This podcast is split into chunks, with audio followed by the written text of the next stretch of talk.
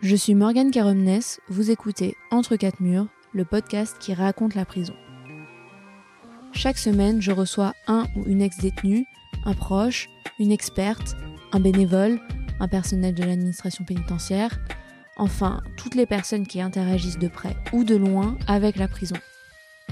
Mon objectif? Éveiller votre réflexion sur le rôle et l'impact de la prison à travers les réalités de chacun entre ces quatre murs. Bonne écoute. Bonjour Ninon. Bonjour Morgane. Merci d'avoir accepté de participer à ce podcast. Euh, première question, peux-tu te présenter avec donc prénom, âge et ton lien avec la détention? De rien. Euh, merci de m'avoir invité sur ce podcast. Alors, je m'appelle Ninon, j'ai 25 ans. Et mon lien avec la détention, c'est que j'ai travaillé pendant deux ans en SMPR. Le SMPR, c'est un service de soins psychiatriques en détention, directement. C'est un, service hospitalier, c'est l'équivalent des CMP dans la population générale. Euh, les CMP, c'est des centres de consultation psychiatrique où il y a plusieurs corps de métier, des psychomotes, des ergothérapeutes, des psychiatres, des psychologues et des infirmiers. Et sauf qu'à un moment, la psychiatrie s'est dit, mais en détention, euh, il faut des pôles de, de santé somatique, mais il faut aussi des pôles de santé psychiatrique. Et du coup, sont nés les SMPR. Ok. Donc SMPR, t'as dit que c'était alors, c'est service médico-psychologique régional. Ok. Régional, je n'ai pas compris qu'est-ce qu'il fait là, mais c'est plutôt service médico-psychologique. Et donc toi, euh, dans ce SMPR, quel est ton rôle? Alors moi, euh, j'étais, parce que du coup j'y travaille plus maintenant, mais euh, on aura l'occasion d'en reparler. J'étais psychomotricienne, ça je suis encore psychomotricienne, mais j'ai exercé pendant deux ans en tant que psychomotricienne là-bas. Est-ce que tu peux expliquer ce que c'est Bien euh, sûr. Euh, la psychomotricité, c'est une discipline paramédicale euh, qui vise à prendre en soin les personnes hum, dans leur harmonie globale. Dans harmonie globale, on entend surtout relier, travailler sur le lien entre la psyché et le corps. Généralement, en psychiatrie, le corps, il est quand même assez le, enfin, souvent le lieu de, beaucoup, beaucoup de résonance de la pathologie psychiatrique.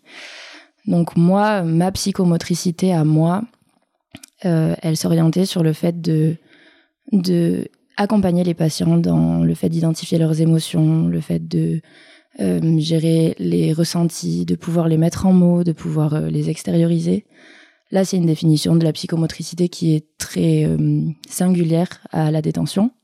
Le but était de passer par le corps, l'expérience corporelle pour euh, mieux comprendre euh, la souffrance psychique et en faire quelque chose euh, à travers des médiations corporelles. Ok, et quand tu dis que là, ta manière de, l'exprimer, c'est très spécifique à la détention, est-ce que tu t'es formé spécifiquement pour la détention ou tu as une formation plus globale et c'est dans ton expérience plutôt que la détention s'est initiée? C'est plutôt dans mon expérience que la détention est arrivée. Euh, en gros, l'école de psychomote, c'est une école en trois ans. Euh, généralement, on fait une prépa pour y rentrer.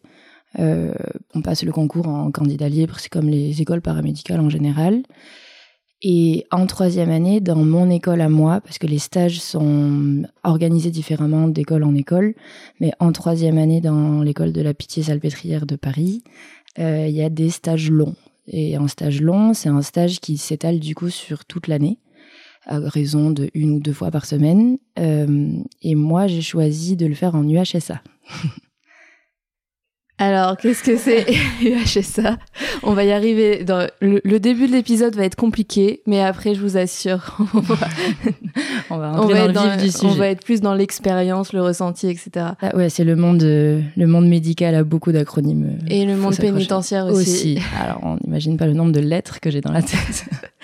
UHSA, c'est Unité hospitalière spécialement aménagée. En gros, euh, les UHSA, il y en a une par région, si je dis pas de bêtises. Donc là, en Ile-de-France, il y en a qu'une à Villejuif, euh, dans le groupe hospitalier Paul Guiraud. C'est une unité qui accueille des, patients détenus euh, qui sont trop malades pour rester dans le milieu carcéral. C'est un peu l'étape d'après euh, du SMPR.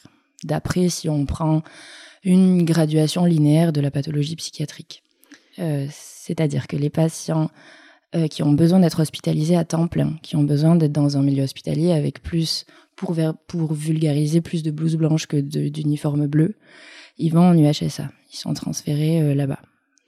Parce que du coup, les SMPR sont directement dans les prisons. Exactement. Et les personnes vont quand même dans leurs cellules au quotidien. Ils ont juste quelques séances avec des professionnels. Exactement. Contrairement du coup à l'UH, UHSA, exactement. où là c'est complètement un autre, euh, c'est un autre établissement, ils sont plus du tout dans la prison. Ouais, exactement. L'UHSA, c'est, euh, je vais essayer de schématiser pour le rendre plus clair. La, les SMPR, c'est l'hôpital dans la détention, mm. et l'UHSA, c'est la détention dans l'hôpital. C'est-à-dire que c'est une unité protégée qui est protégée par une écorce pénitentiaire, mais dès qu'on a passé l'écorce autour, on est dans un milieu hospitalier classique, avec plus de personnel, avec des moyens renforcés et adaptés euh, à la population dite carcérale. Euh, mais sinon, c'est l'hôpital. C'est le but euh, justement de, des UHSA, c'est de pouvoir extraire vraiment le patient d'un milieu qui est souvent pathogène pour lui à ce moment-là dans sa structure psychiatrique. Ok, et donc comment tu es amené, comment tu as découvert euh, cette UHSA et pourquoi tu as décidé d'intervenir dans cette unité? Alors, j'ai découvert l'UHSA euh, parce que, ben, en lien avec ma maître de stage, elle, c'était une prof de, de, notre faculté qui je savais qu'elle travaillait en UHSA. Après, c'est du fil en aiguille. J'ai un ami qui faisait un stage avec elle, qui me parlait. Donc, je connaissais sa manière de travailler. Enfin, je connaissais je fabulais sa manière de travailler, euh, qui me parlait beaucoup. Et en même temps, j'ai toujours été très très passionnée par la psychiatrie. Moi, mes études et mon métier, je l'ai toujours tourné vers la psychiatrie. Et du coup, il y avait quelque chose. Euh, il y avait quelque chose dans, dans la détention. J'ai ouais, toujours eu euh, un attrait pour pour ce truc très général de qu'est-ce qu'il y a derrière les murs, comment c'est possible qu'est-ce que l'enfermement, enfin un truc un peu fantasmatique hein, que j'ai appris à déconstruire euh, en en faisant notamment mon métier. Euh, et du coup, j'y ai été euh, clairement par intérêt flou, assez précis pour la psychiatrie, pour la clinique de ma maîtresse de stage à cette époque-là, et pour un intérêt voilà, un peu opaque, obscur de ce que c'est la détention. Et en fait, une fois là-bas, je me suis rendu compte euh, de plein, plein de choses hyper intéressantes sur euh, justement tout ce qu'on projette sur cette population, tout ce qu'on projette sur euh, et le fou dangereux enfermé et de déconstruire tout ça, de venir travailler ça justement, de venir, oui, vraiment voir ces choses-là de passage à l'acte, de de, de pulsion vraiment mal réfrénée, mal comprise. Là, je fais vraiment le lien avec la pathologie. Hein. Plus c'est plus la psychiatrie carcérale dont je parle là que que de vraiment du SMPR et de l'interdétention classique. Ok. Euh, et voilà. Bon, après, je vais pouvoir parler plus du, du milieu de la détention pure parce que je pourrais parler pendant des lustres aussi de la, de la psychiatrie en elle-même singulière à ce milieu-là. Et voilà, et après j'ai passé un an là-bas, et au moment d'être diplômée, j'avais pas du tout, du tout prévu. Euh, enfin, j'avais besoin de faire une pause hein, euh, de, ben, de l'humain en général, comme, euh, comme objet d'étude. J'ai écrit mon mémoire aussi dessus, donc, donc du coup ça m'a beaucoup, beaucoup mobilisée. C'était pendant la période du confinement aussi. Donc du coup, il y avait. Et est-ce que tu peux nous dire justement, est-ce que tu te souviens des a priori que tu avais avant et euh, par rapport à ton premier jour où tu arrives, enfin pas où tu arrives forcément dans l'unité, mais où tu as un premier contact avec ce public? Dans, là, tu parles de l'UHSA du coup pour mon stage. On va faire euh, les deux chronologiquement du coup. ouais. ok, ça marche. Euh, les a priori que j'avais. Encore une fois, hein, je vais reprendre ce mot un peu obscur et flou parce que c'est hyper difficile à, mettre en mots, à identifier pur et dur. Je pense que c'est plutôt des a priori de. Enfin, je me formule quelque chose comme réponse à cette question, même si c'est pas c'est pas un a priori pur, mais j'avais vraiment l'intime volonté de comprendre ce qui se passe de la part d'humanité de ces personnes qui, dans la population générale, sont assez stigmatisées comme un peu monstrueuses. Euh, ce que je disais avant, quoi. Le mix entre euh, le détenu et le fou, ça fait quelque chose où moi j'ai eu vraiment quelque chose de, l'ordre du mais c'est pas possible. Hmm. Qu'est-ce, qui se passe à l'intérieur? Donc je pense que c'est un a priori euh, partagé avec la population générale de de voilà de quelque chose de monstruosité c'est pour ça que je parle de fantasme d'un monde fantasmatique et de projection quoi mais euh, mais voilà c'était ça mes a priori enfin et après donc et euh, après donc en rentrant dans l'unité j'ai été marquée par euh, la sécurité par les les, les surveillants par toutes les procédures par le fait de laisser son passeport à l'entrée de mettre tous ces effets personnels qui peuvent nous lier à l'extérieur dans des casiers euh, le portique, aller-retour, et même avec toute la confiance du monde qu'ils peuvent nous donner, si tu sonnes, tu passes pas, hmm. euh, tous les jours. Hein. C'est-à-dire que du coup, tous les jours. Euh, Est-ce que vous aussi, en tant que soignant, vous n'avez pas le droit à vos téléphones portables Ouais, non. Les médecins, oui. Ok. À l'UHSA, alors ça fait 3-4 ans maintenant, donc j'essaie de me rappeler. Les assistantes sociales aussi les travailleurs sociaux euh, sous dérogation, je pense qu'il doit y avoir une, pas mal de paperasse à faire pour avoir le téléphone. Euh, donc non, nous non, pas les écouteurs, pas tout ce qui est électronique et qui peut être susceptible de faire passer des infos, je crois, d'après ce que j'en ai compris. Oui, globalement c'est ça, l'objectif de, et, justement, donc. Et par rapport, ouais, et par rapport aux patients, enfin, du coup, vous, vous allez voir probablement, je fais beaucoup l'amalgame, enfin, je confonds patients et détenus, parce que ça, pour moi, j'ai eu oui, tu as plus de patients que de détenus euh, en face de moi, dans mon rapport à la détention. Dans le contact avec les patients, ben, en fait, justement, voilà, directement, c'est passé de détenu à patient, quoi. Et comment, euh, donc là, par exemple, pour l'UHSA, euh, je vais dire l'unité, je pense, ça va simplifier pour après. Qu'est-ce qui fait que un détenu arrive dans cette unité? Est-ce que ça a été choisi pour lui? Est-ce que c'est lui qui en fait la demande? Et quelles sont du coup les, les étapes pour qu'il puisse euh, arriver et les conditions? Alors c'est hyper variable. Globalement, il faut se dire que quand un détenu arrive à l'UHSA, c'est qu'il y a eu une demande d'hospitalisation. Ok. Euh, à temps complet quoi. Ça, du coup, je l'ai vécu beaucoup en étant au SMPR, donc le service intra-carcéral. C'est des patients, du coup, euh, des détenus qui sont soit signalés par la pénitentiaire parce qu'ils ont un comportement étrange, parce que parce que on s'inquiète pour eux, parce que parce que la pénitentiaire euh, fait appel au service de soins psychiatriques parce que voilà, c'est un élément difficile à gérer entre guillemets. soit c'est ce qu'on appelle des signalements. Il y a des signalements aussi de nos collègues qui faisaient partie de l'UXA, bon, du pôle de soins somatiques de la détention. Il y avait aussi euh, des patients, des détenus qui arrivent en détention en étant déjà patients, qui ont déjà des soins à l'extérieur. Et que du coup, nous, au SMPR, donc dans le service intracarcéral, on reçoit toutes ces personnes-là.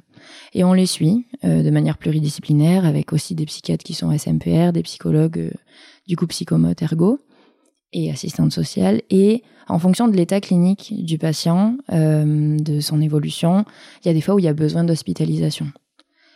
Et du coup, à ce moment-là, c'est les médecins qui décident généralement euh, d'hospitaliser la personne et du coup de l'envoyer à l'UHSA quand il y a de la place, parce que la réalité du terrain, c'est pas la ah. réalité théorique. Donc il y a de la surpopulation aussi. Oui, complètement. En fait, la réalité des hospitalisations que moi j'ai connues, hein, c'est une c'est une expérience que je pense on peut étendre un petit peu, mais qui est assez subjective quand même. L'UHSA de Paul Guiraud, c'est 60 lits avec des sous-effectifs et des problèmes euh, qui sont relatifs à l'état de la psychiatrie publique en France, euh, au niveau des soignants. Donc des unités qui sont amenées à fermer, à réouvrir. Mais c'est 60 lits pour toute l'île de France. Donc bon. En île de France, il y a 18 établissements pénitentiaires et d'après les derniers chiffres d'octobre 2023, il y a 15 000 détenus. Oui, donc c'est en fait, c'est rien, 60 Vraiment, c'est rien, ouais. Donc quand il n'y a pas de place à l'UHSA, qui, on imagine, est une unité d'hospitalisation vraiment adaptée aux mhm. soins dont les patients ont besoin à ce moment-là, c'est du coup ce qu'on appelle des... J'ai plus le terme technique, mais des... avant c'était hospitalisation d'office. Et donc là, ils sont envoyés sur leur secteur de psychiatrie. Donc l'hôpital qui, sont, qui est rattaché, l'hôpital public classique de psychiatrie générale, qui est rattaché à l'endroit où ils vivent. par exemple, si le détenu arrive et il vient du 17e arrondissement, il va être envoyé euh, dans l'hôpital qui a l'habitude de, enfin, qui est rattaché aux patients du 17e arrondissement. Là, une personne détenue, agitée, en état de souffrance psychiatrique, dans un service euh, où généralement règne euh, ben, une peur de ce genre de patients. Hmm. Ce sont des patients aussi qui sont qui ont plus de traits sociopathiques, euh, qui ont plus tendance au passage à l'acte, à la difficulté à respecter un cadre, des règles. Euh, du coup, ça mêlé à la décompensation psychiatrique et à un service qui est clairement peu adapté à recevoir ce genre de patients, ça donne des périodes de hum, chambres d'isolement à l'hôpital qui sont vraiment trop longues, qui sont pour la protection du service et des autres soignants et des autres patients. Du coup, c'est contre-productif parce qu'on les Du enlève. coup, souvent, euh, c'est des conditions d'hospitalisation qui sont vraiment difficiles pour les patients. Souvent, vraiment, euh, je tire une généralité un peu volontairement parce que si à chaque fois je dis parfois ça se passe bien, Oui, non, mais parfois oui. non, parfois si, on, y a pour, on en a pour toute la nuit, mais c'est une généralité que nous, on a souvent vécue sur le terrain. Après, voilà, chacun fait en fonction de ses moyens aussi. Et donc, comment est-ce que tu sais quelles sont les priorités euh, pour les patients qui peuvent aller euh, La en- place, le- les places. Ok, il y a pas de. Mais imaginons il y a deux détenus en même temps. euh, Si l'état clinique, euh, Ok. là, c'est les médecins qui se parlent entre eux. Il y a vraiment, je crois, une, une- comment dire, une concomitance entre eux et la réalité du terrain et le nombre de places et le nombre de lits et une liste d'attente, hein, clairement. Mm. C'est-à-dire que le celui qui attend depuis super longtemps, il monte en place, le- enfin voilà, le principe de la liste d'attente. Ouais. Euh, et il y a une réalité clinique où parfois euh, le patient il est beaucoup beaucoup beaucoup trop en souffrance et qu'on sait qu'en secteur ça va être très compliqué pour tout le monde. En secteur, c'est-à-dire un hôpital psychiatrique classique là où vit la personne. Du coup, c'est des conversations entre médecins, c'est des. Parfois, y a, moi, je, je l'ai vécu ça. Il y a des patients, des détenus qui sont en détention, qui sont patients connus de l'UHSA. Voilà, généralement, quand on appelle euh, le service, euh, enfin l'UHSA, depuis le SMPR, en disant il y a monsieur un tel euh, qui est là, qui est en crise, etc., ils le connaissent, ils connaissent son potentiel de crise, et du coup, il peut y avoir comme ça des, des cas exceptionnels où ils le reprennent vite, quoi. Ok. Je me suis un peu que- perdue, désolée, sur la première question. Non, t'inquiète. On est aussi là pour divaguer. Euh, Est-ce que l- il y a beaucoup de différences entre l'UHSA et le SMPR Euh, Par exemple, là, si, ouais, si dans la suite des questions, on fait un peu, on rassemble les deux sur tes ressentis, sur les, euh, même par exemple sur les les ateliers que tu peux proposer, c'est complètement différent en fonction des Ouais. deux? Ok. C'est complètement différent. Donc, euh, euh, si on en revient justement à toi, euh, ta pratique de psychomotricienne, donc là, on a un peu planté le décor de comment ça se passe. plus, donc, toi, sur ta pratique, qu'est-ce que c'est la psychomotricité? Est-ce que, enfin, est-ce que c'est sur base de volontariat? Est-ce que c'est parce qu'il y a d'autres professionnels qui t'amènent les patients? Comment ça se met en place, en fait? Alors, euh, l'accessibilité de la psychomotricité à- aux patients en général qui sont hospitalisés, parce que les patients que je reçois en, au SMPR, on dit aussi qu'ils sont, euh, ils sont hospitalisés mais en ambulatoire. Euh, c'est la différence, ouais. Faut expliquer. Ouais, je vais expliquer, je vais expliquer. En fait, à partir du moment où, où le patient, mais ça en général, hein, je parle même pas forcément de la détention ou de la psychiatrie carcérale, le patient arrive à l'hôpital, il voit généralement le médecin. Et après, le médecin, il se sert d'outils pour accompagner au mieux le patient dans sa prise en charge. Et du coup, on dit que nous, les psychomotes, au même titre que les ergots, euh, pas les psychologues, c'est un peu différent, ou les assistantes sociales qui travaillent dans le milieu, dans le milieu du soin, on travaille sur prescription médicale. Donc le médecin fait une prescription en disant euh, Monsieur Untel a besoin de séances de psychomotricité. Après, nous, en tant que psychomotriciens et psychomotriciennes, c'est nous qui gérons, avec toujours en collaboration en équipe, en, en vraiment en pensée pluridisciplinaire. On gère combien de séances, qu'est-ce qu'on fait, on discute de la clinique du patient, on, vraiment on gère ensemble le cadre de la prise en charge du patient. Après, ça c'est le cadre officiel euh, théorique, c'est genre vraiment dans le code du travail du, du psychomotricien en hôpital public. Euh, après, il y a aussi des patients, comme des patients que moi j'avais connus à l'UHSA, que j'ai revus à la santé, au SMPR. Ah oui, j'ai oublié de dire du coup que je travaillais à la maison d'arrêt de la santé. Ok. qui peuvent faire la demande au médecin. Comme dans tout le reste des services aussi. Hein. Mais ça peut venir aussi des patients, mais hop là, on repasse toujours par le cadre officiel de la prescription médicale. Mais ça arrive aussi, des patients qui, sur... enfin moi je l'ai beaucoup vécu au SMPR, euh, des patients qui voient qui voient d'autres patients, euh, Mmh. tu vois, sortir de la salle, voilà. euh. Et puis qui, puis même en détention, mais ça on aura l'occasion peut-être de plus élargir euh, après, mais même en détention, il y avait un truc beaucoup de, comment dire, beaucoup de choses sont attractives. Enfin, je veux dire, il y a Mm. ça c'est quoi? Et vous vous faites quoi? Et vous êtes qui? Moi aussi je peux avoir j'ai retrouvé beaucoup ce genre de, de contact avec les patients euh, aussi parce que la salle de psychomotricité c'est une salle où il y a des ballons il y a des tapis euh, il y a des lumières tamisées il y a des couleurs on travaille vachement sur euh, sur le rapport corporel à l'espace pur et Mhm. dur donc voilà c'est un côté attractif hein, clairement C'est mieux qu'une cellule de 9 mètres carrés. déjà, voilà, de base.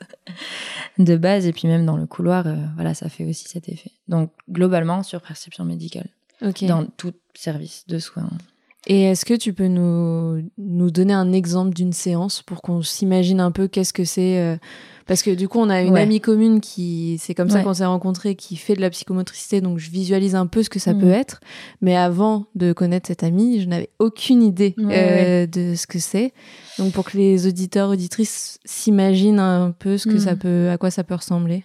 Hum, C'est compliqué à généraliser, étant donné que bah, vous avez bien vu la définition que j'ai donnée au début, euh, travailler sur le lien entre la psyché et le corps euh, et les émotions, voilà. Mais Déjà, quand même... quand tu as dit psyché et corps, Mm. psyché, c'est C'est tout autant euh, la sphère affective, émotionnelle, comment est-ce que la personne est en relation, comment la, per- la personne ressent ouais, tous ces mouvements affectifs, la colère, la haine.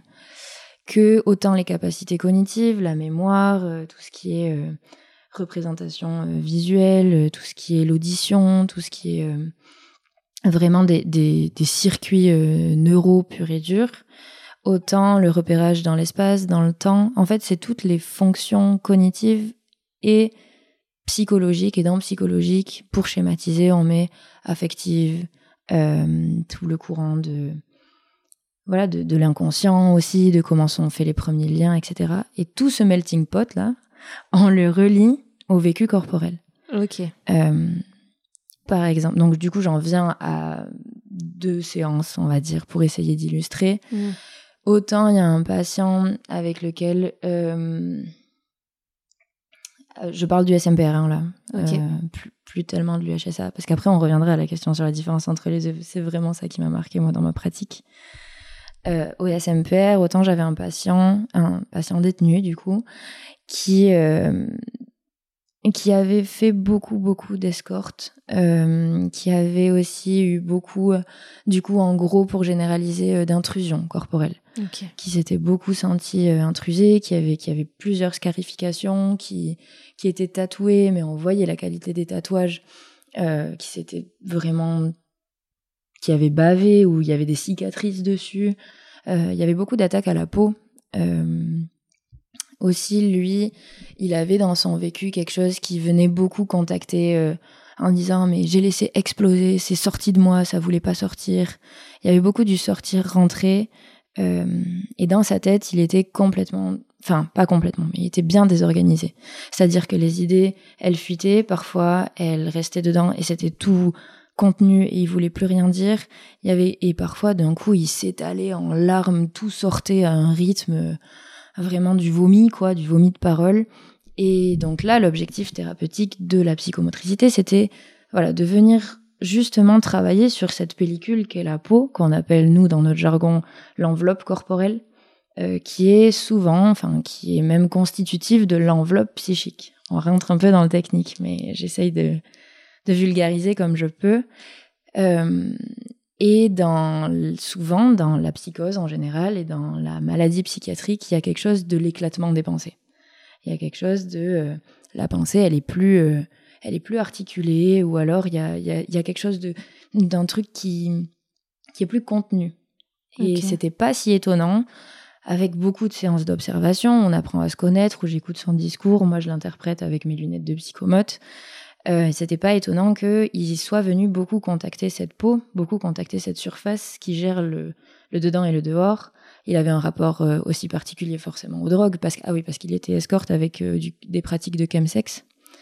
Du coup, il prenait pas mal de drogue euh, et il s'alcoolisait beaucoup. Et c'était dans un truc de faire rentrer, faire sortir. Il vomissait, etc. Il y avait aussi de ça.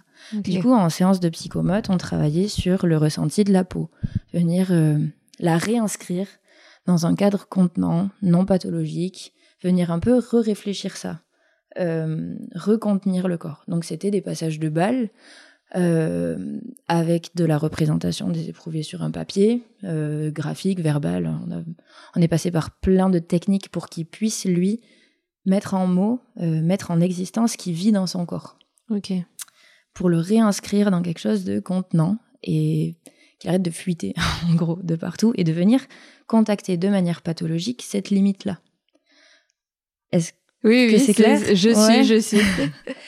Euh, et donc, on a travaillé, par, par exemple, une séance type. Euh, très- C'était très important, les rituels, pour créer justement ce cadre contenant et prévisible, euh, qui est plus dans quelque chose de oh là là, à tout moment, je peux me faire intruser dans cet espace, ou ça peut sortir, ou ça peut fuiter.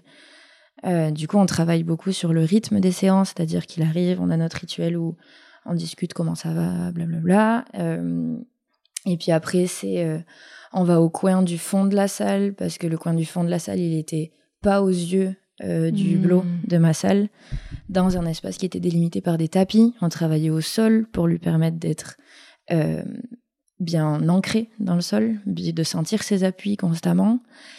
Et il y a eu donc les passages de balles, etc. Après, il y a eu toute une phase où on a travaillé avec des tissus, euh, le fait de se passer des tissus sur la peau, mais aussi de venir regarder euh, l'entité tissu, qui du coup, par symbolisme, rappelle un peu l'entité de l'enveloppe de la peau. Hmm. S'envelopper dans les tissus, les, se redéplier, se réenvelopper, se redéplier. Tout ça pour travailler autour de, de ça, de, des limites euh, du corps. Du coup, c'est un mix de. on parle, euh, tu essayes de savoir quels sont ses ressentis, ce qu'il a vécu, etc. Et d'interpréter ça par le corps et, le tout, et Mm. ce qui peut. euh, L'expérience, en fait. de- Corporelle, exactement. C'est se servir de l'expérience corporelle pour accompagner la personne dans sa souffrance psychique. Que ce soit de l'ordre de la grande psychose, de l'éclatement, ce que je théorisais un peu vulgairement avant, ou de l'ordre du traumatisme, euh, donc c'est vécu d'intrusion. Euh, après, je la fais courte là pour pas. Oui. Mais il y avait, il y a eu aussi tout un vécu à la rue, donc euh, l'espace, l'espace, il est soit hyper ouvert dans la rue. Enfin, tu vois, lui, il était dans un truc de non, non, non, je veux plus de logement parce que un truc trop Mm. contenant, c'était trop euh, contenant. Donc la détention, effectivement, ça devait être très compliqué. la détention, la détention, soit elle vient répondre. Enfin, encore une fois, hein, c'est vraiment mon point de vue et la manière dont moi je Oui. pense ma clinique. hein, c'est Mais, et puis après, le, enfin, le but de ce podcast, c'est pour ça qu'il y a beaucoup de témoignages, Ouais. c'est vraiment de montrer les réalités de chacun. ouais. Et ta réalité ne sera pas celle Ouais, euh, de- d'un autre. Mais hum, moi, j'ai vraiment compris la détention mixée à ces problématiques-là euh, d'enveloppe et hum, qui sont très propres au vécu psychocorporel des maladies psychiatriques. Euh, c'est ma manière de travailler. Je travaille beaucoup avec ça, avec ces notions d'enveloppe. Et du coup, la détention, quand on, élargit un peu le, principe, ça vient répondre à une forme d'enveloppe défaillante à un moment. Ça peut venir répondre à une forme de moi dans mon corps, je, tout sort, tout rentre, tout sort, tout rentre. Je comprends plus, ma pensée c'est la même chose. La détention à un moment, fou, ça met stop. Ça Mm. met stop par les murs, ça met stop par le temps. C'est une suspension dans le temps. Enfin, en maison d'arrêt aussi, avec un temps qui, qui souvent est peu prévisible. La plupart des personnes, elles sont pas jugées, donc euh, on sait pas jusqu'à combien de temps on en a. Ouais. Et, euh, et ça contient dans les rythmes. Enfin, on nous dit qu'en manger, on nous dit qu'en... Il y a quelque chose de, au niveau spatio-temporel extrêmement rigide, Oui. donc extrêmement contenant.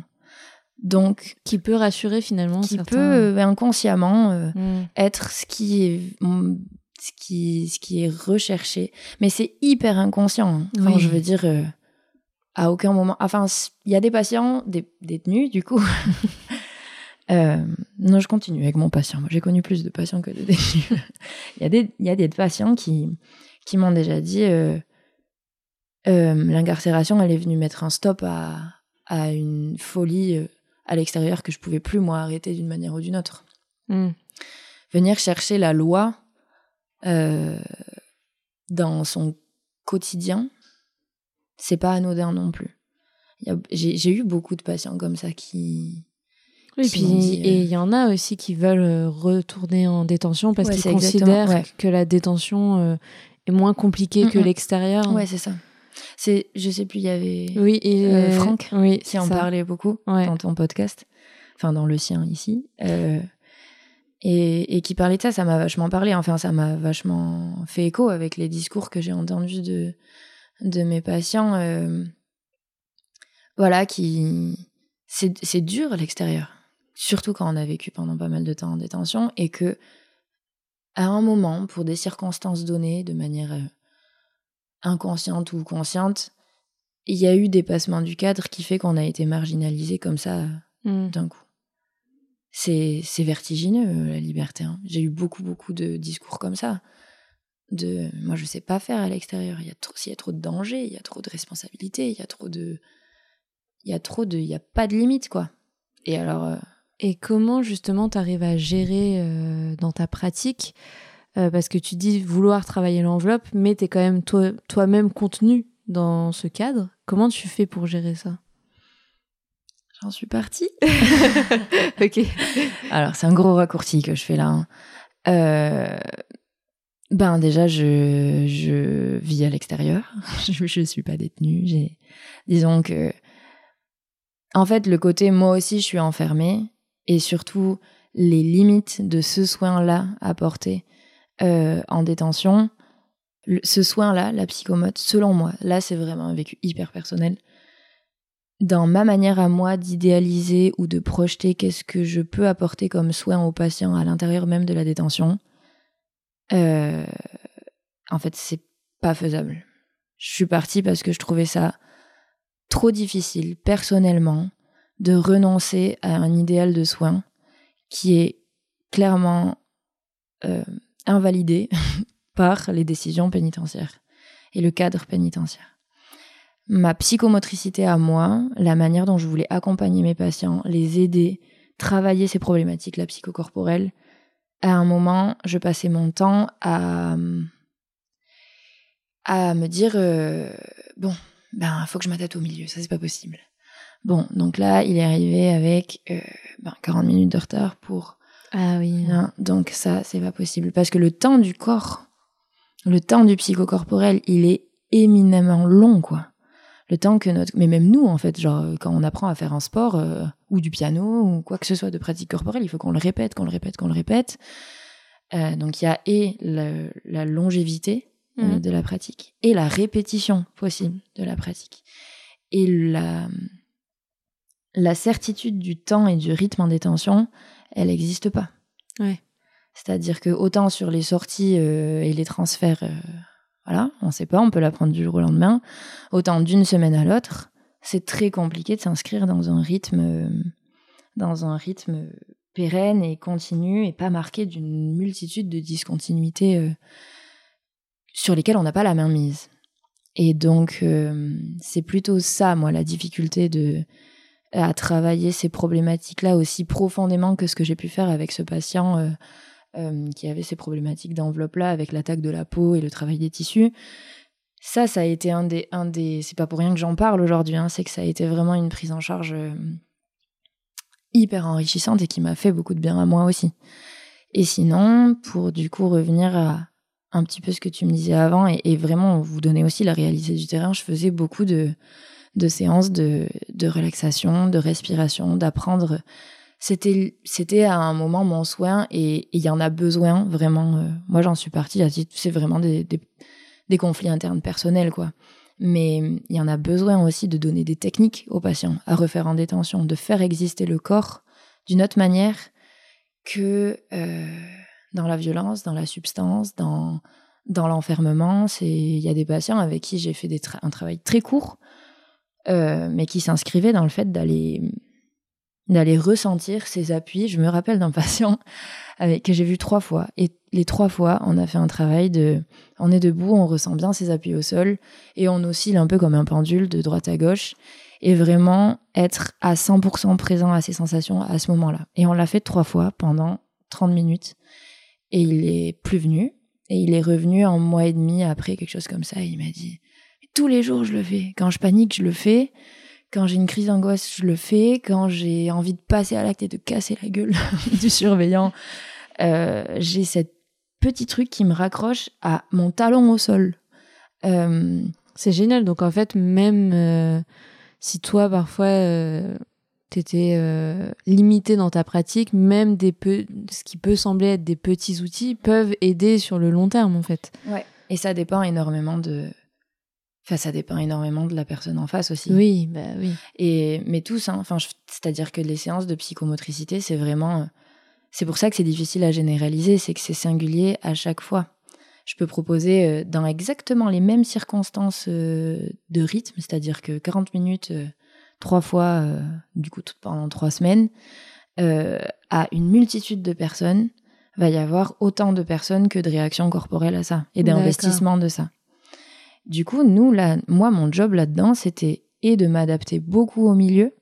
Donc, c'est-à-dire que lui, si c'est 40 minutes, 3 semaines et plus rien après, et ben, il prendra ce que j'ai à lui offrir et ce que lui, il a à m'offrir, je vais essayer de, de, le métamorphoser pour en faire quelque chose de type soin psychomote. Parce que euh, c'était pas, c'était pas de son fait qu'il n'est pas revenu. Euh, non.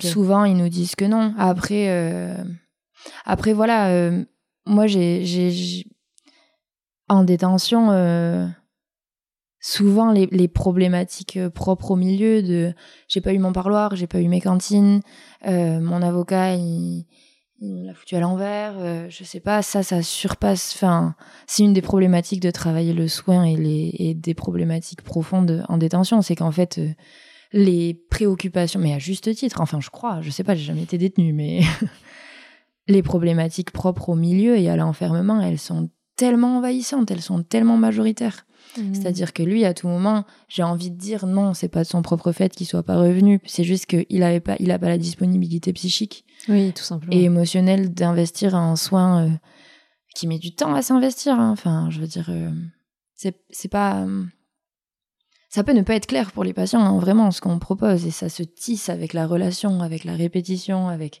le fait que nous, on soit des personnes constantes dans le temps. Justement, on est toujours là, on est toujours dans le même bureau. ils savent que nos horaires, c'est 9h-17h. Et puis, et puis voilà, lui, il est arrivé à venir parce qu'il se faufilait. C'était un filou. Mais parce que justement, ça c'est une autre question que je me posais. Euh, comme euh, le terme psychomotricienne, c'est pas forcément euh, répandu, on sait pas forcément ce que c'est. Comment c'est amené aux patients? Enfin, comment ça leur est présenté? Grande problématique. D'accord, ok. Grande problématique. ça leur est présenté avec les moyens du bord de la compréhension du métier qu'ont les médecins. Ok. Donc c'est présenté à chaque fois de manière différente. Il y a beaucoup de médecins qui disent que c'est des séances de relax, parce que c'est le plus facile à imaginer. Euh, enfin, parce que, je veux dire, voilà, c'est le, raccourci le plus utilisé euh, pour parler du psychomotricien que moi j'ai connu, hein, peut-être pas partout, mais euh, oui, elle fait des séances pour vous apaiser avec de la relaxation ou le yoga. Euh, moi, la manière dont... Donc après, les patients, finalement, ils viennent. Enfin, je veux dire, c'est une prescription médicale, même s'ils savent pas trop bien. Puis il y a ce truc d'attractivité dont je te parlais plus tôt. Euh. Euh, et moi, après, voilà, c'est mes rituels à moi de présentation aux patients, de présenter la salle, les différents éléments, de demander est-ce que vous avez une idée? Je sais pas, vous, imaginez. Bon, il n'y a pas de mauvaise réponse. Hein. Là, c'est juste qu'est-ce que vous pouvez projeter en fonction de ce que vous voyez ça me donne un peu des billes cliniques à ce moment-là aussi. Euh, et après, je présente mon métier un peu, voilà, comme là, je te l'ai présenté. Et en fait, c'est au fur et à mesure des séances que, enfin, adapté au niveau aussi de clinique du patient. Je Ouais. vais pas m'amuser à rentrer dans les détails des fonctions cogniti- cognitives avec, avec un patient complètement délirant euh, sur le cerveau, quoi. Mais, euh, et après, c'est vraiment le vécu ensemble, quoi. Parce que le psychomote donne de son propre corps, hein, pas mal dans les séances. Mais Et tu parles beaucoup d'individuels depuis le, le départ. Est-ce Ouais. qu'il y a aussi des, des groupes, ouais. des groupes? Et donc, comment tu fais? Parce que, bah, comme tu l'expliquais, il y a beaucoup de profils différents. Comment tu fais pour rassembler euh, Est-ce que c'est parce que c'est des thèmes où tu sais que ça touche un peu euh, tous les patients? Enfin, comment ça se passe pour créer du collectif? Eh bien, euh, les groupes que moi j'ai fait au SMPR, c'était un groupe avec une médiation précise que j'avais décidé de, de mettre en place. J'ai fait un groupe de cuisine thérapeutique, un groupe d'exploration sensorielle. En gros, on travaillait les différents sens, le toucher, l'odorat, euh, le goût, on a fait une fois. Et j'ai fait un groupe, il m'en manque un, ah, de jeux de société et un groupe de conscience corporelle un peu plus large. En gros, ça passait par euh, ce que je viens de te dire, les appuis, un peu de relaxation aussi, et pas mal de mouvements. Et donc, en gros, à chacun de ces groupes, il y a une médiation privilégiée, c'est-à-dire qu'on fait un groupe autour d'une médiation. Cette, la médiation, c'est l'outil, l'activité en gros qu'on choisit. Ok. Et dans le fait de penser la pertinence clinique et thérapeutique de cette médiation, il y a, il y a ce qu'on appelle faire ressortir des objectifs thérapeutiques. Par exemple, la cuisine thérapeutique, c'était euh, travailler euh, autant la coordination, les praxis, enfin, je veux dire la coordination bimanuelle dans le fait de réguler bien pour pas se couper le doigt quand on coupe un oignon. Euh, donc autant des fonctions très psychomotrices pures et dures que le rapport au goût, le rapport à, à l'alimentation. Donc en détention, moi j'ai remarqué qu'il y avait, et c'est assez générique comme observation, c'est qu'il y a beaucoup beaucoup du trouble du comportement alimentaire. C'est une des sphères sur lesquelles il y a encore moyen d'avoir une forme de liberté. Donc euh, Ah. je crois, moi je l'ai pas mal interprété comme ça, mais hum, du coup le groupe de cuisine thérapeutique, il venait aussi travailler ça, l'appétit, l'appétit qui en prend un coup aussi quand on est déprimé ou ou pas d'ailleurs, qui s'exacerbe vachement.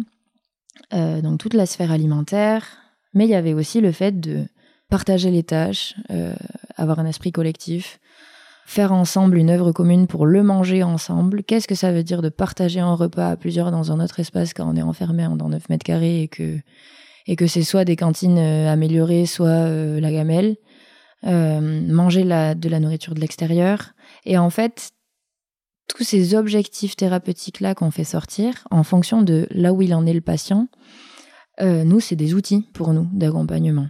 Ok. Alors, il y a la notion du groupe à avoir en tête aussi, de ce serait bien que ce patient fasse du groupe parce qu'au niveau des capacités relationnelles et de la sociabilité, il faudrait bien qu'on le bosse quand même. Euh, D'autres patients, oui, qui mériteraient de faire de la cuisine en individuel, hein, mais ça bosse pas les mêmes choses. Mais c'est sur objectif thérapeutique qu'on crée le groupe.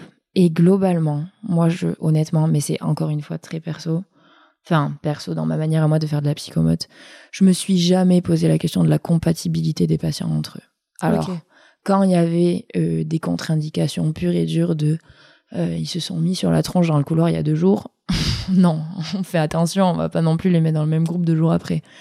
Mais globalement, en fait, euh, c'est tout, c'est tout l'intérêt d'avoir la, la clinique. En fait, moi, je suis une soignante de base, pas euh, ni sociologue, euh, ni ni je sais pas. euh, Enfin, en gros, moi, ce qui me sert, c'est vraiment ce que le patient il m'apporte de clinique sur le plan psychiatrique, quoi. Hmm.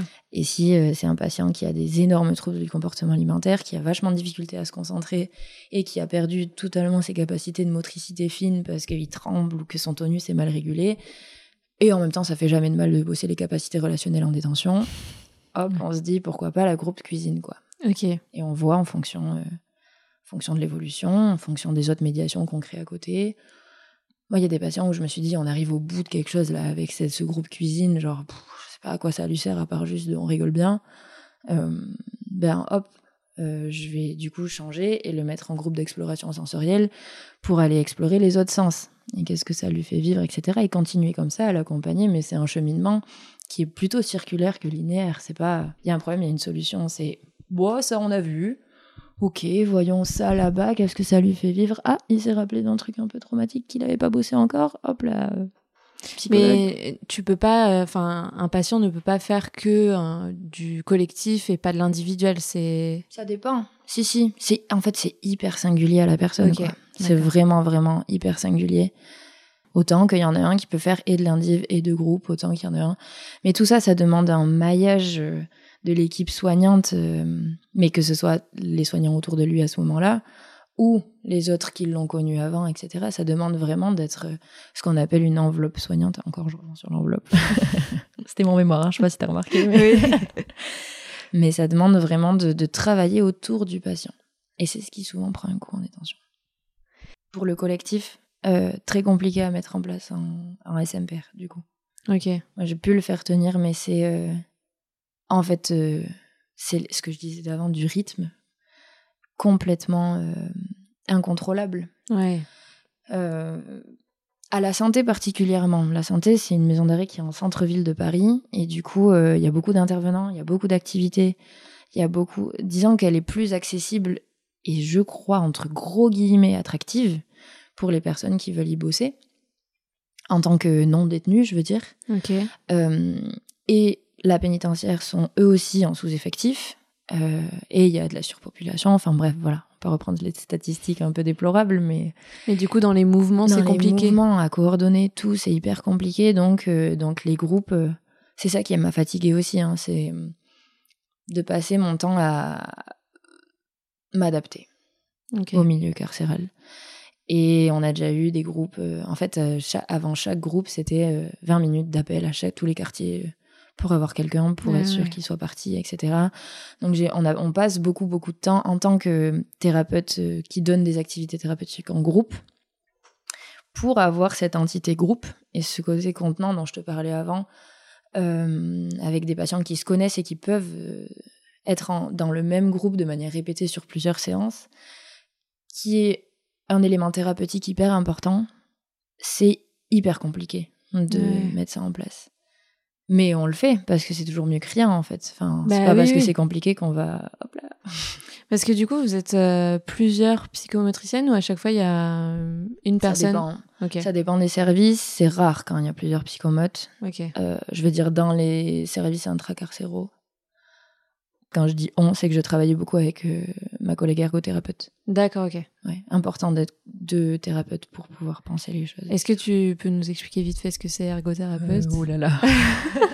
T'as peur de faire des impairs L'ergothérapie, euh, j'essaye de me rappeler son discours quand elle le présentait aux patients. En vrai, l'ergothérapie propre à ce milieu-là et au SMPR, c'est vraiment utiliser l'activité comme thérapeutique. Euh, c'est très très large, mais euh, c'est à la fois euh, pouvoir penser à autre chose que les ruminations habituelles quand on vient en séance d'ergo et on dessine ou on fait des maquettes. À la fois vraiment observer toutes les activités de la vie quotidienne et comment est-ce que le patient il est désorganisé dedans ou pas en fonction de sa pathologie. À la fois c'est réenclencher un peu le processus créatif et venir stimuler un peu l'imaginaire et le côté ouais hors du réel euh, dans l'art, dans le fait de produire une production vraiment euh, artistique. donc effectivement, quand tu le présentes, euh, on voit que c'est hyper lié à ce que. Ouais, voilà. C'est pour ça que vous devez travailler souvent en binôme. Ouais, ouais, ouais. Enfin, c'est nous qui le choisissons aussi. Hein, ça dépend des, des, affinités, mais c'est vrai que nous on travaille, on était assez d'accord sur.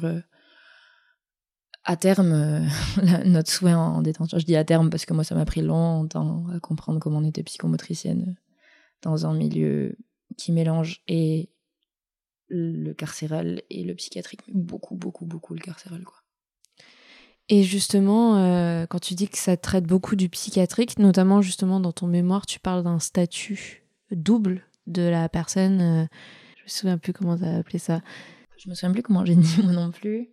C'est-à-dire, est-ce que, est que tu te rappelles, toi, ce que tu en as compris pour que tu bah, me remettes sur la piste de ce que j'ai raconté Pour moi, il y avait un, ils avaient un double statut, le statut d'être détenu et le statut d'être patient. Ah ouais, ouais, oui. Et comment, euh, comment on gère ça? Et autre question, je sais pas si c'est lié, peut-être on y reviendra si j'ai dit trop de choses, mais euh, est-ce que selon toi, mais comme c'est individuel, ça va toujours être compliqué, mais est-ce qu'il y a une généralité sur le fait que euh, une personne détenue n'avait pas forcément de troubles en rentrant en détention et c'est la détention qui génère ça? Ou est-ce que c'est plutôt justement des personnes qui avaient déjà des troubles qui sont exacerbés par la détention? Ah bah joli pêle-mêle. il y a de tout. Il y a, de tout, mais il y a surtout, ouais, il y a de tout, et je pense qu'en vrai c'est une mayonnaise où il y a autant ce que autant, enfin en gros les deux que tu viens de les deux situations que tu viens d'opposer, elles sont constamment ensemble. D'accord. Elles sont concomitantes. Euh, alors, je vais prendre la première question. C'était quoi déjà? C'était comment tu gères le double statut ah qu'ils ont? Tu gères le double statut? Eh bien, moi, je m'occupe très peu du statut de détenu euh, avant que la personne l'amène euh, en premier plan et de manière envahissante dans nos séances. C'est-à-dire que quand je reçois un patient, c'est sur indication médicale parce que le médecin est venu me parler du patient et qu'on en a parlé en équipe avec des symptômes, avec euh, des comportements qui sont en rapport avec son état clinique, sa souffrance psy. Et après, euh, après je le gère, euh, je le gère en fonction du tout de la personne. Et c'est vrai que, que la personne qui porte à l'UHSA différent. Là, je parle du SMPR mais la personne euh, qui porte euh, ce double statut quand on est en maison d'arrêt, encore une fois, hein, sans certitude, euh, avec une des ruminations extrêmement importantes par rapport au vécu au temps court, c'est-à-dire à, l'heure suivante. Enfin, il y a très peu de projections en dehors des murs. Je fais une généralité encore, c'est pas toujours pareil, mais majoritairement. Donc souvent, en fait, je le gère malgré moi. Enfin, je c'est indissociable en fait. C'est difficilement dissociable, ça dépend des personnes bien sûr, mais c'est difficilement dissociable. Moi j'avais un, patient qui qui était fragile, hyper fragile au niveau de sa structuration psychologique, de ses fonctionnements, mais que dès qu'il était parce que parce qu'il se mettait en danger, qu'il se faisait beaucoup beaucoup de mal, qu'il faisait des TS à répétition, alors que foncièrement il n'avait pas envie de quitter la vie. Juste pour euh, TS, donc tentative, de suicide. De suicide euh, et du coup, dans le fond, je veux dire, il, je suis pas sûre qu'on puisse le diagnostiquer de quelqu'un qui a un trouble psychiatrique avéré mais dans ses fonctionnements et dans ses passages à l'acte et son rapport qu'il avait avec son corps, il était hyper, hyper euh, en danger avec lui-même sur le plan suicidaire. Donc je le rencontrais sur quelque chose qu'on peut imaginer comme un symptôme, c'est-à-dire euh, la mise en danger et l'ETS, mmh.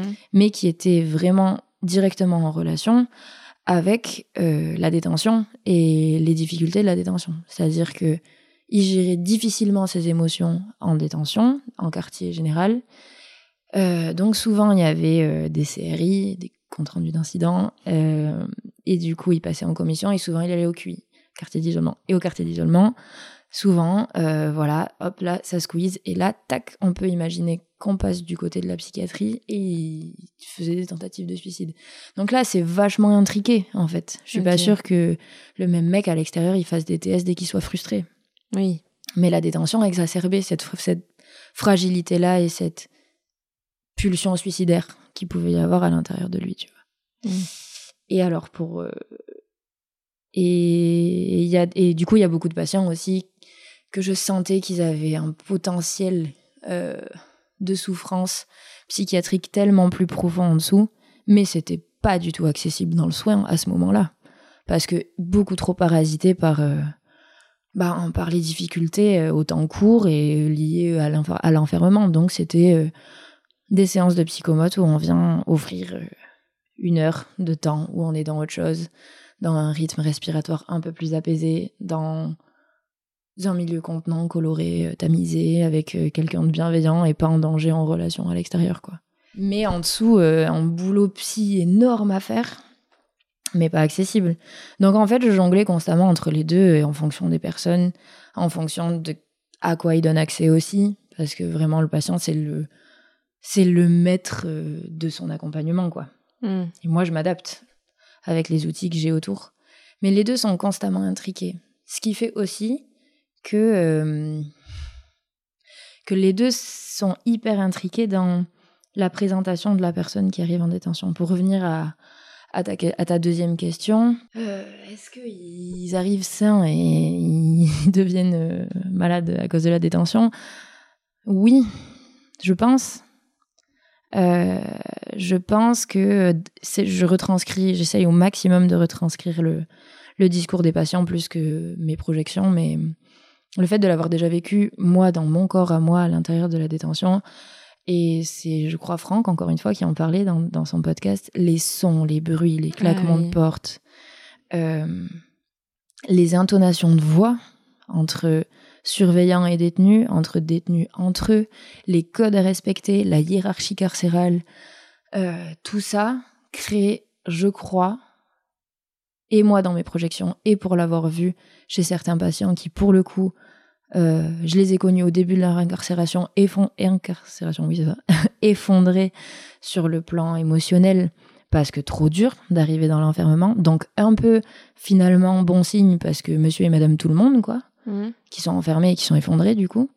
Euh, donc je l'ai connu dans, voilà, dans ce risque-là d'effondrement dépressif, euh, si on le remet dans les termes cliniques, mais en fait juste quelqu'un qui est vachement en danger parce que parce qu'il perd fragile sur le plan émotionnel.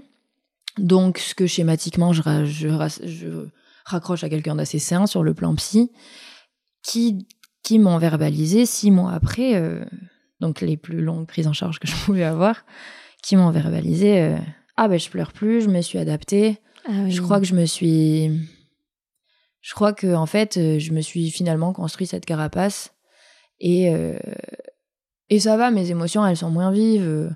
Je m'en fous un peu. Euh. Puis la dernière fois, je sais plus qu'est-ce qu'il m'avait dit, ça m'avait choqué. Enfin, ça m'avait choqué, ça m'avait marqué. Il m'avait dit. Euh, puis la dernière fois, je me suis même retrouvée à taper quelqu'un, moi aussi. Alors que vraiment, il, était arrivé en agneau tout frêle de mon Dieu, mais qu'est-ce que c'est que cet enfer? Donc il y a quelque chose comme ça qui, qui peut, qui peut venir euh, renforcer des difficultés relationnelles, qui peut venir euh, faire apparaître des traits un peu sociopathiques. Hmm. Euh, pour reprendre des termes de notre jargon, c'est un peu ça. La sociopathie, c'est l'absence de culpabilité, euh, la propension à passer à l'acte au niveau hétéro-agressif sur les autres, la gestion de la frustration qui n'existe vraiment pas du tout, l'intolérance à toute forme de conflit, la posture un peu haute, mégalo de c'est moi qui ai toujours raison et les autres c'est des minables. Ça, par protection de la violence du milieu, ça peut être renforcé. je dis ça peut parce qu'encore une fois, j'essaye de préserver des généralités. Mais euh, le milieu de la maison d'arrêt, je suis pas sûre que ce soit pareil dans les autres centres pénitentiaires. Enfin, les centres de détention, les CD, les maisons centrales, je sais pas. Je sais pas non plus parce que moi, je suis plus aussi habituée aux maisons d'arrêt. Euh, et je sais que euh, dans certains centres de détention, je sais pas si on peut dire plus de liberté parce que ça reste quand même la prison. Euh, mais euh, ils ont parfois plus de promenades ils peuvent ils ont les cellules qui peuvent être ouvertes la journée qui rend je pense euh, la détention moins compliquée. Et puis c'est surtout il y a en termes de profil aussi en maison d'arrêt c'est oui c'est ça tout le monde est mélangé voilà c'est ça. Et du coup tous les stigmates sont mélangés aussi. Enfin le patient là, dont je te parlais qui passait son temps à à se faire envoyer au QI parce que parce qu'il faisait clairement des dingueries en, en quartier général quoi. Enfin ce qui passait son temps à, rien supporter du tout et à passer à l'acte par la violence. Euh, lui notamment il y avait un truc qui le faisait découpiller c'est dès qu'il y avait ce qu'on ce qu'on appelle les pointeurs.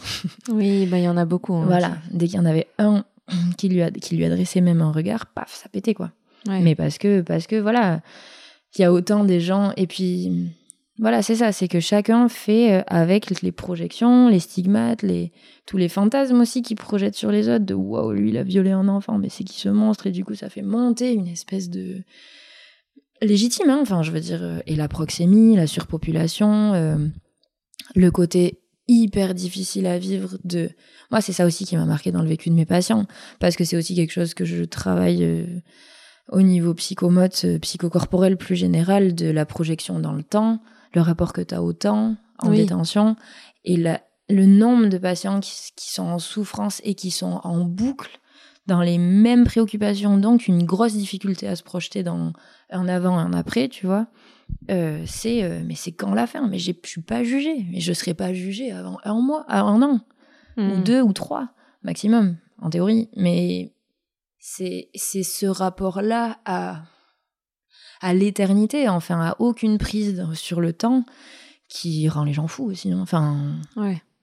moi, de, la plus grosse plainte outre les rapports relationnels détenu à détenu ou détenu à surveillant ou détenu à juge d'application des peines, enfin à SPIP. Beaucoup, beaucoup les plaintes relationnelles, mais surtout les plaintes euh, du spatio-temporel, quoi. Enfin, je veux dire, autant t'es enfermé dans 9 mètres carrés, c'est au maximum de la souffrance corporelle, autant t'es enfermé dans un temps suspendu sans balise de fin, c'est un hmm. maximum de souffrance psychique aussi, et, et corporelle aussi pour le coup. Et, hum, et ça, tout ça, fait forcément développer des défenses euh, par rapport à cette cette souffrance là psychologique quoi. Mmh. Et, du coup la personne en fait qui te dit euh, qui la première fois qu'elle t'a vu en arrivant euh, avait l'impression d'aller mal. En fait, elle était presque saine à ce moment-là. Adaptée, en fait. Et six mois plus tard, où elle a la sensation d'aller mieux, c'est là qu'elle va pas bien, en fait. Ben, c'est là où, à la limite, enfin, ça dépend à quel niveau on en parle, quoi. Ok. Euh, quelqu'un qui est, qui est en effondrement émotionnel constant, dans une tristesse et un désespoir de l'existence, et vraiment qui, qui se dit, mon Dieu, mais où j'en suis, je vais mourir entre ces murs, je suis pas sûre qu'elle aille bien. Mais sur un plan, mais tu vois, c'est que sur un plan euh, clinique et pathologique, c'est quelque chose d'adapté à la population générale, c'est ça que je veux dire. Ok. Et je crois que il y a un, un, terme aussi dans le jargon qui est assez parlant, c'est le fait de se carcéraliser. Tu vois, c'est le fait de un peu euh, intégrer les murs à son fonctionnement pour pouvoir euh, mieux y survivre. Tu vois? Ouais, le fait de, du coup, c'est, je, je, le reprends comme un peu illustration de mon propos à ce patient de qui avait fini par euh, mettre en place des défenses tout aussi pathologiques qu'elles soient, ou pas d'ailleurs, mais au moins c'est des défenses contre l'effondrement et contre, contre ouais, une forme de, bah, de d'effondrement psychique qu'on peut vivre si jamais au bout d'un moment on s'arme pas quoi. C'est comme nous, on met en manteau quand il fait froid. Pour survivre en détention, il faut développer des traits hein, parfois qui sont pas que tout roses, quoi. Et si on était dans un monde idéal où il n'y avait pas de sous-effectifs? Alors dis-moi.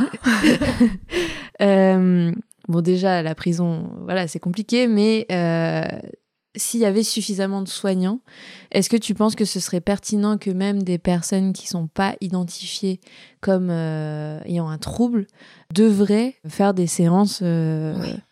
oui. Mais comme en population générale. Hein. Ok. ça, je suis pas sûre que que tout le monde soit d'accord avec moi, mais la psychomotricité, euh, comme euh, la thérapie, euh, c'est mon point de vue, hein, mais même quand on n'a pas foncièrement d'éléments déclencheurs de oh là là, j'ai mmh. besoin de soins, c'est hyper thérapeutique. Enfin, tout la psychomotricité, elle s'adapte à vraiment tous les corps, tous les êtres humains.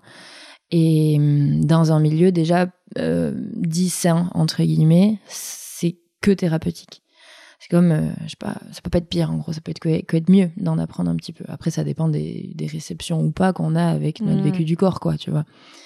Mais euh, en détention, euh, oui, d'ailleurs, les patients qu'on reçoit au SMPR, il y en a qu'on reçoit, qu'on reçoit encore au SMPR, je pense. Je sais pas pourquoi ça aurait changé drastiquement, mais ce ne sont pas des patients qui ont tous un diagnostic avéré. Hein. D'accord, ok. Ce que je te disais avant, c'est sur signalement. Donc, euh, après, nous, on est dans l'obligation de recevoir tout le monde, dans la limite des traitements du courrier, de la disponibilité des, des plannings, de, de, euh, de, la communication des infos, qui est souvent court-circuitée. Euh, Et tu parlais de l'unité où il y avait 60 lits. Ouais. le SMPR, vous pouviez prendre en charge combien de personnes en, en, même temps à peu près? Hmm il faut que je me recreuse. Les médecins avaient. Parce que du coup, les médecins ont une file active. Euh, il y avait quatre médecins. Ok. En théorie. Du coup, il y a eu pas mal de turnover dans mon service pour moult raisons. Euh, il y a quatre médecins psychiatres en poste qui ont chacune, euh, chacun, je sais pas, j'ai pas envie de dire de bêtises, mais je crois que c'est aux alentours de, 60 patients en moyenne, quoi. 50 patients, 60. Je sais pas, ce serait à vérifier. J'ai peur de, dire une bêtise, mais, dans tous les cas, c'est énormément. Oui, voilà, c'est énormément parce que souvent, elles sont plus souvent, ils étaient, ils et elles sont plus souvent débordés que vides, si tu veux. Oui. Mais à une échelle, euh, c'était assez cohérent avec la surpopulation, hein. c'est-à-dire que Après, c'est c'est variable. Je veux dire, euh, il y a des il y a des personnes qui auraient vachement besoin de soins, mais c'est des soins libres en détention. Du coup, tu peux pas obliger un un détenu euh, qui vient une fois qu'on voit qu'il est wow wow wow mais qu'est-ce que c'est que ça? Il est complètement malade en fait comment ça se fait qu'il soit passé entre les mailles du filet avant? Euh, et qu'il revient plus parce qu'il veut pas de soins bon bah Et pourtant, il y en a certains qui ont des obligations de soins. C'est pas en détention, ça, c'est peut-être à l'extérieur? Euh, souvent, c'est des obligations de soins à l'extérieur. Et je crois que au SMPR, on prenait aussi euh, des patients qui avaient des obligations de soins. Mais, mais la plupart du temps, j'ai un doute là-dessus. J'ai un doute là-dessus parce que ça m'a toujours posé question. Mais je crois que, que c'est un truc indépendant et que souvent, c'est à l'extérieur que ça s'applique, les obligations de soins. D'accord. Je sais. Faut, en vrai, faut vérifier ça. Je vais être honnête avec toi. euh, Ok. Le côté obligation de soins, je suis pas sûre de ce que je raconte. Ok. Et est-ce que donc tu peux nous revenir sur la différence euh, entre l'unité et le SMPR La différence entre l'UHSA et le SMPR, elle tient dans le fait que l'UHSA soit un milieu hospitalier et que le SMPR ce soit un milieu carcéral. C'est vraiment ces deux euh, enchevêtrements de poupées matrioshka dont, je te parlais avant. De, euh, il y en a un, c'est la pénitentiaire qui vient faire écorce dans un hôpital. Et l'autre, c'est un petit service de soins hospitaliers qui essaye de faire sa place dans une maison d'arrêt euh, restrictions massives, quoi. C'est un peu teinté, là, mon discours, j'en suis consciente, mais bon, c'est un peu comme ça que je l'ai vécu, moi. Et euh, du coup, en UHSA, le soin, déjà, enfin, le rapport qu'on a au, au patient, il est médiatisé à 100% par la maladie. Du coup, tu sais pourquoi tu te rencontres avec le patient. C'est des contrats de soins. Euh, c'est beaucoup plus encadré au niveau médical et au niveau clinique. Donc, tu peux travailler à un différent niveau euh, avec un patient. Euh, avec la personne en face de toi, ben, pour ce que je te disais avant aussi, parce que étant donné qu'elle est extraite du milieu, du milieu pénitentiaire, euh, il y a une forme de disponibilité aux soins et, Mm. au, et il y a une forme de, je sais pas, j'aime pas le terme progression, mais d'évolution positive avec du travail dans le soin, quoi, tu vois. Une, un accès à ça qui est, qui est plus ouvert, qui est plus dispo, quoi. Vraiment, on parle de disponibilité au travail. Mais même euh, d'un point de vue euh, organisation, j'imagine. Oui, exactement, Parce que j'allais y venir, ouais. Ouais. C'est vraiment d'un point de vue organisationnel, euh, ben tu vois ce que je te disais de l'importance de, de la répétition et de la cohérence et surtout de la continuité du soin, euh, en psychiatrie particulièrement, ça on peut le mettre, ça c'est un élément clé du suivi thérapeutique qui est respecté en UHSA. Euh, alors avec, euh, c'est pas tout beau tout rose non plus, mais c'est, ça sera peu euh, court-circuité par quel- quelqu'un d'autre que soit le patient, soit le soignant, tu vois. Euh, donc ça, c'est- c'est un rapport au patient qui est, qui est différent, qui est vraiment pérenne, entre guillemets, tu vois, qui, qui permet l'installation dans une forme de relation thérapeutique différente. Après, ce sont des patients qui sont beaucoup plus malades aussi. Hmm. Donc, tu as vraiment, euh, t'as vraiment cette installation-là dans une relation de soins. Euh, en SMPR, c'est une relation de soins aussi. Mais l'incarcération et le monde pénitentiaire est tellement présent qu'il est aussi présent dans la relation de soins, tu vois. J'ai aussi eu affaire à beaucoup de personnes en face de moi euh, qui étaient là pour avoir, qui clairement cherchaient des bénéfices secondaires. Mais encore une fois, hein, c'est une forme de- de- d'intervention thérapeutique. Enfin, on peut pas blâmer quelqu'un qui est enfermé euh, 22 heures sur 24 dans 9 mètres carrés de chercher un bénéfice secondaire en se faufilant jusqu'à la salle de psychomote parce qu'il y a un pouf qui est agréable pour s'asseoir dessus, tu vois. Quand tu parles d'un bénéfice secondaire, c'est que le soin, c'est pas ce qu'ils cherchent en premier. C'est qu'en fait, euh, la personne est pas dans une démarche de soins. Ouais. Elle est dans une démarche de, de, de kiffer, entre guillemets. Mais est-ce que c'est pas une forme de soin que de permettre à quelqu'un qui Oui. est dans un, tu vois, dans un environnement aussi restrictif que de pouvoir à un moment kiffer, mais en même temps, là, on touche du doigt la problématique de la détention. Hmm. Dans la problématique de justement, euh, si tout le monde euh, y avait accès et que les moyens le permettaient, bien sûr qu'en fait, il y aurait, il y aurait des bénéfices pour tout le monde qui est enfermé dans ces conditions-là à avoir une forme de thérapie psychocorporelle. Mais du coup, je vais au bout de mon propos, on peut ouvrir la question de pourquoi il y a des prisons, quoi. tu vois. Ouais. Si, si s'imbrique le principe de la, prison, de la prison et du principe, ah ouais, le soin serait bien pour tout le monde qui est incarcéré, tu te dis, bon, bah. Oui, en fait, c'est répondre à un problème. Enfin, c'est soigner euh, Ouais. l'effet négatif de, de est-ce que c'est pas mieux une alternative du coup à ça Ça c'est ça c'est un truc que moi et c'est hyper personnel et je vais aller au bout de mon propos parce que je pense que ça fait ce podcast fait partie des raisons pour lesquelles c'est important d'en parler. À un moment, j'ai aussi pris la décision de partir euh, du SMPR pour euh, ces raisons-là qui sont personnelles et intimes et politiques, euh, qui sont de les moyens, ne, pour moi, ne permettent pas de donner du soin de qualité. Et le principe même d'être soignant comme ça dans la crise, enfin, dans le vécu pathogène, je me suis demandé dans quelle mesure c'était pas coller des pansements sur les cicatrices qui sont ouvertes juste avant, enfin qui sont ouvertes constamment, Hmm. et que nous, du coup, on passe notre temps à patcher ça, Hmm. parce qu'en fait, il y en a besoin. Enfin, on laisse pas quelqu'un qui est béant de cicatrices euh, se balader dans la détention.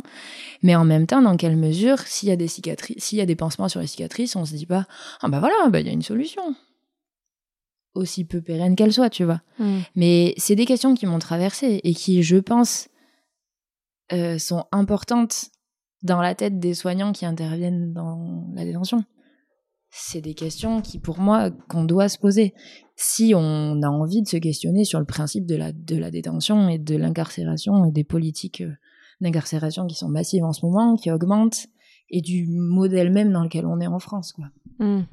C'est ce côté-là euh, du. euh, Ouais, dans quelle mesure on répond pas à la souffrance que crée la détention en étant au court terme comme ça dans la crise de oh là là mon dieu.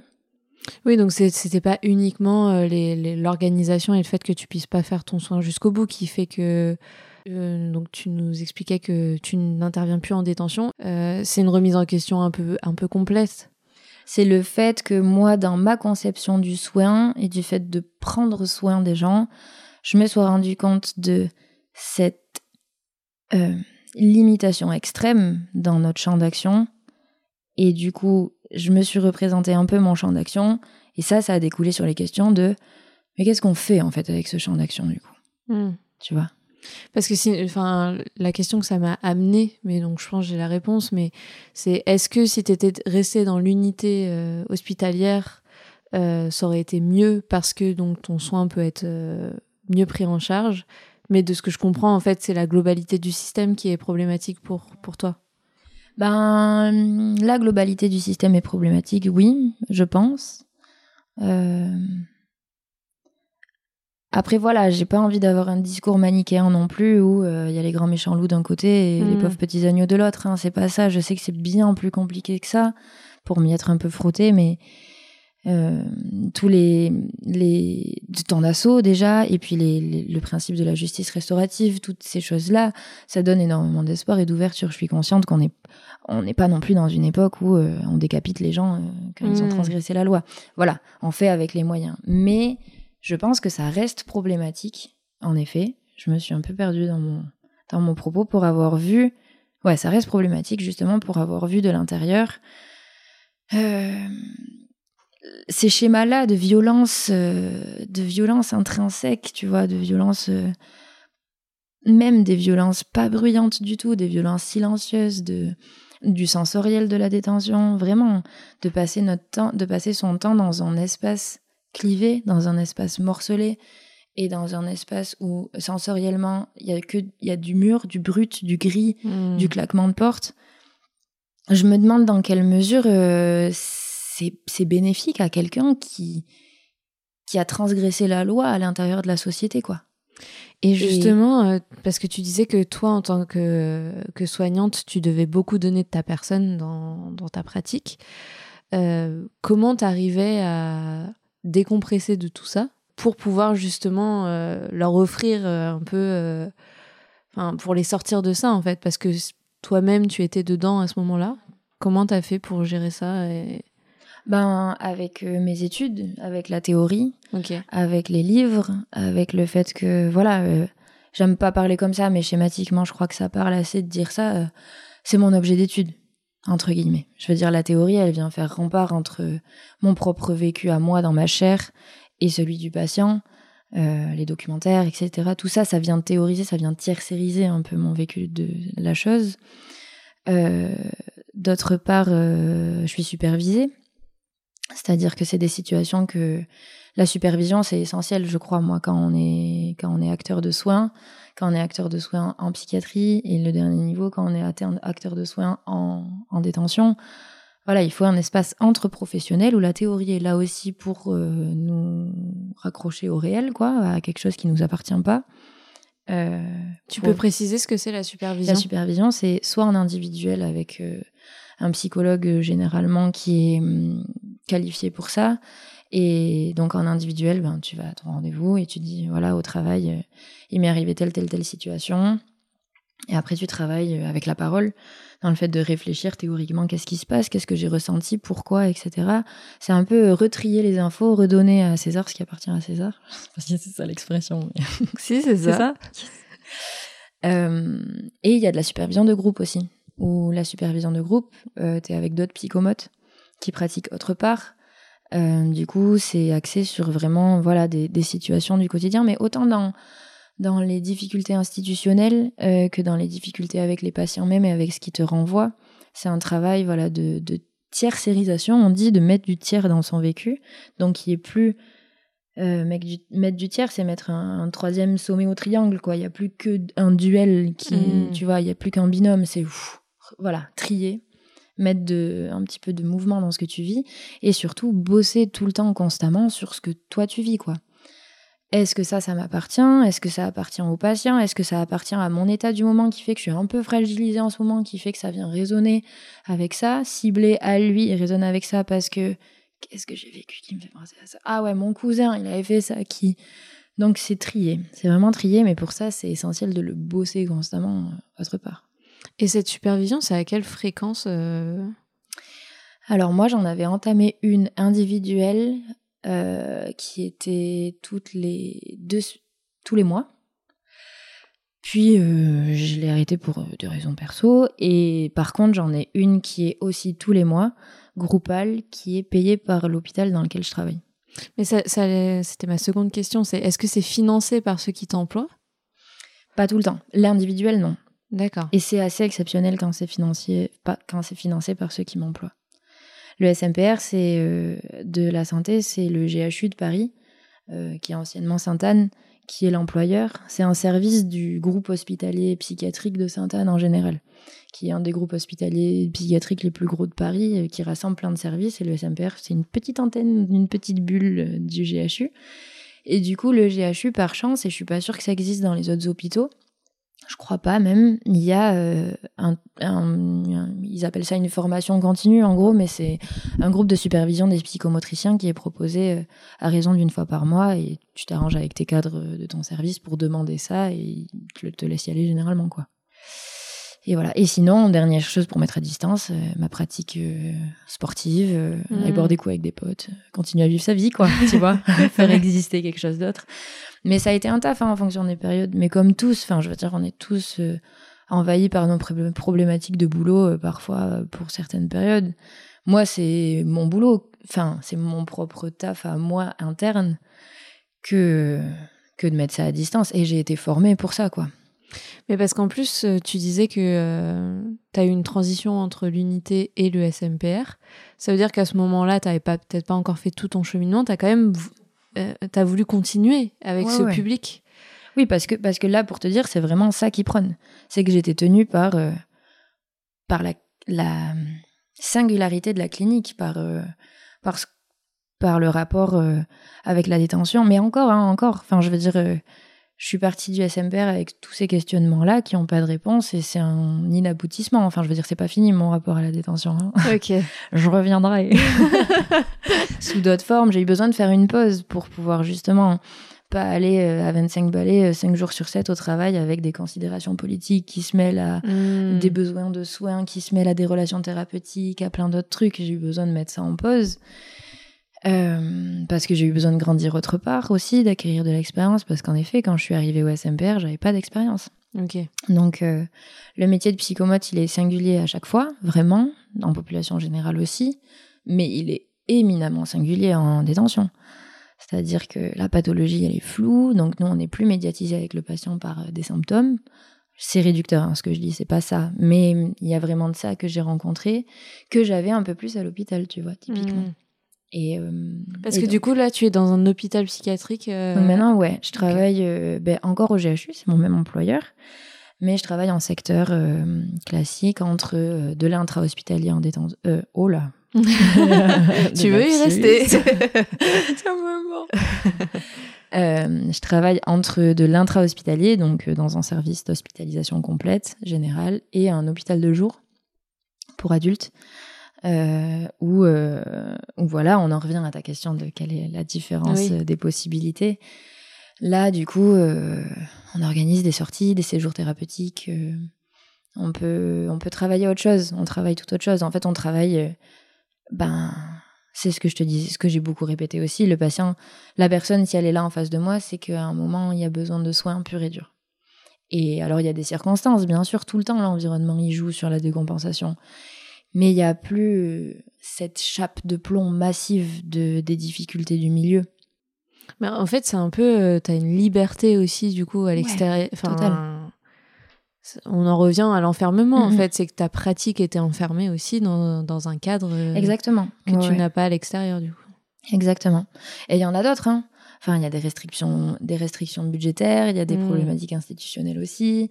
Il y a des. Euh, voilà, il y a, en ce moment, pour illustrer juste mon propos, j'ai envie d'aller à la piscine avec une patiente parce que justement, c'est un des trucs qu'on peut faire.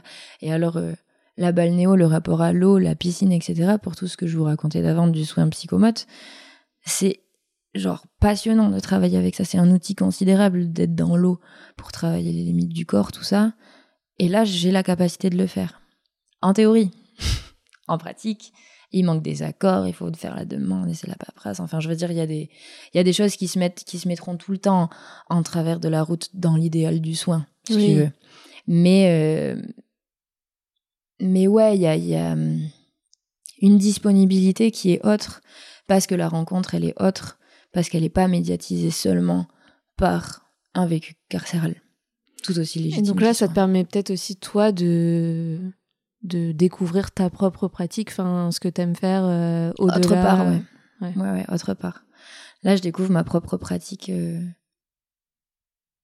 de psychomote où le carcéral n'est pas là la majeure partie du temps, parce qu'il y a aussi des patients, du coup, ce que je disais au tout début de l'épisode, euh, qui sont hospitalisés d'office parce qu'il n'y a pas de place en UHSA, qui arrivent du coup à l'hôpital, mais j'ai pas encore eu cette T'as pas encore eu le cas Mais voilà, c'est une pratique différente et elle n'est pas...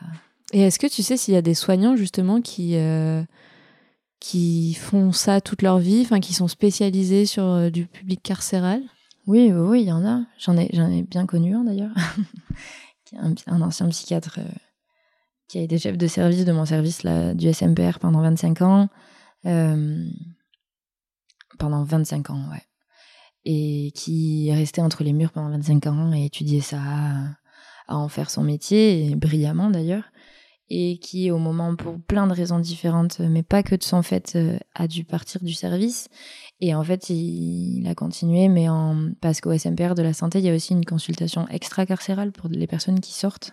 Ok.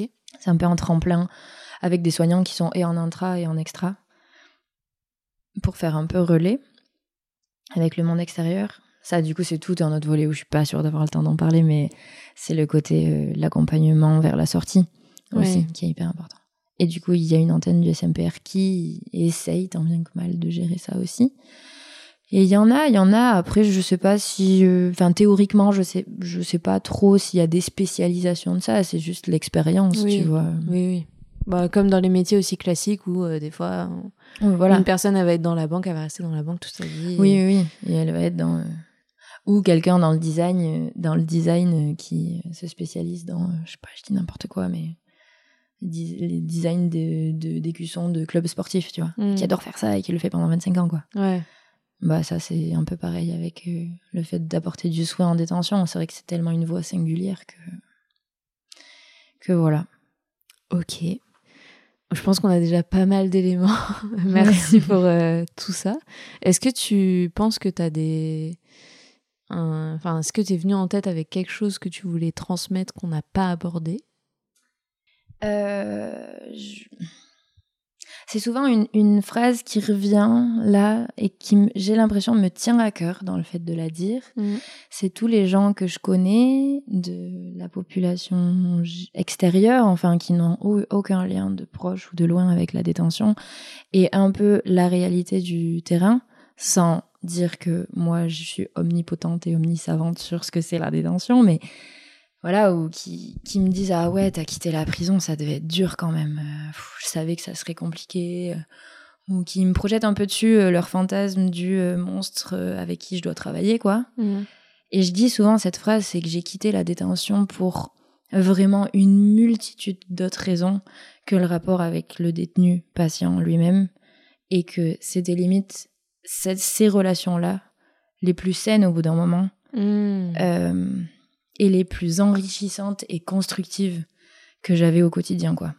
Ok. Et du coup, ça me tient à cœur encore maintenant, et c'est pour ça que je reviendrai d'une manière ou d'une autre euh, proche de ces problématiques-là. C'est pour ça aussi que ça fait partie euh, intrinsèquement avec mon militantisme euh, féministe. c'est ouais, il y a des actes monstrueux au sens propre du terme mais stop de considérer vraiment, de généraliser tout le monde dans un gros sac de gros monstres et, et de mettre plein plein de stigmates sur les détenus, quoi. Enfin, je veux dire, vraiment, il y a une graine, une graine extrêmement humaine dans chacun et ce serait bien qu'on se préoccupe de ça, quoi.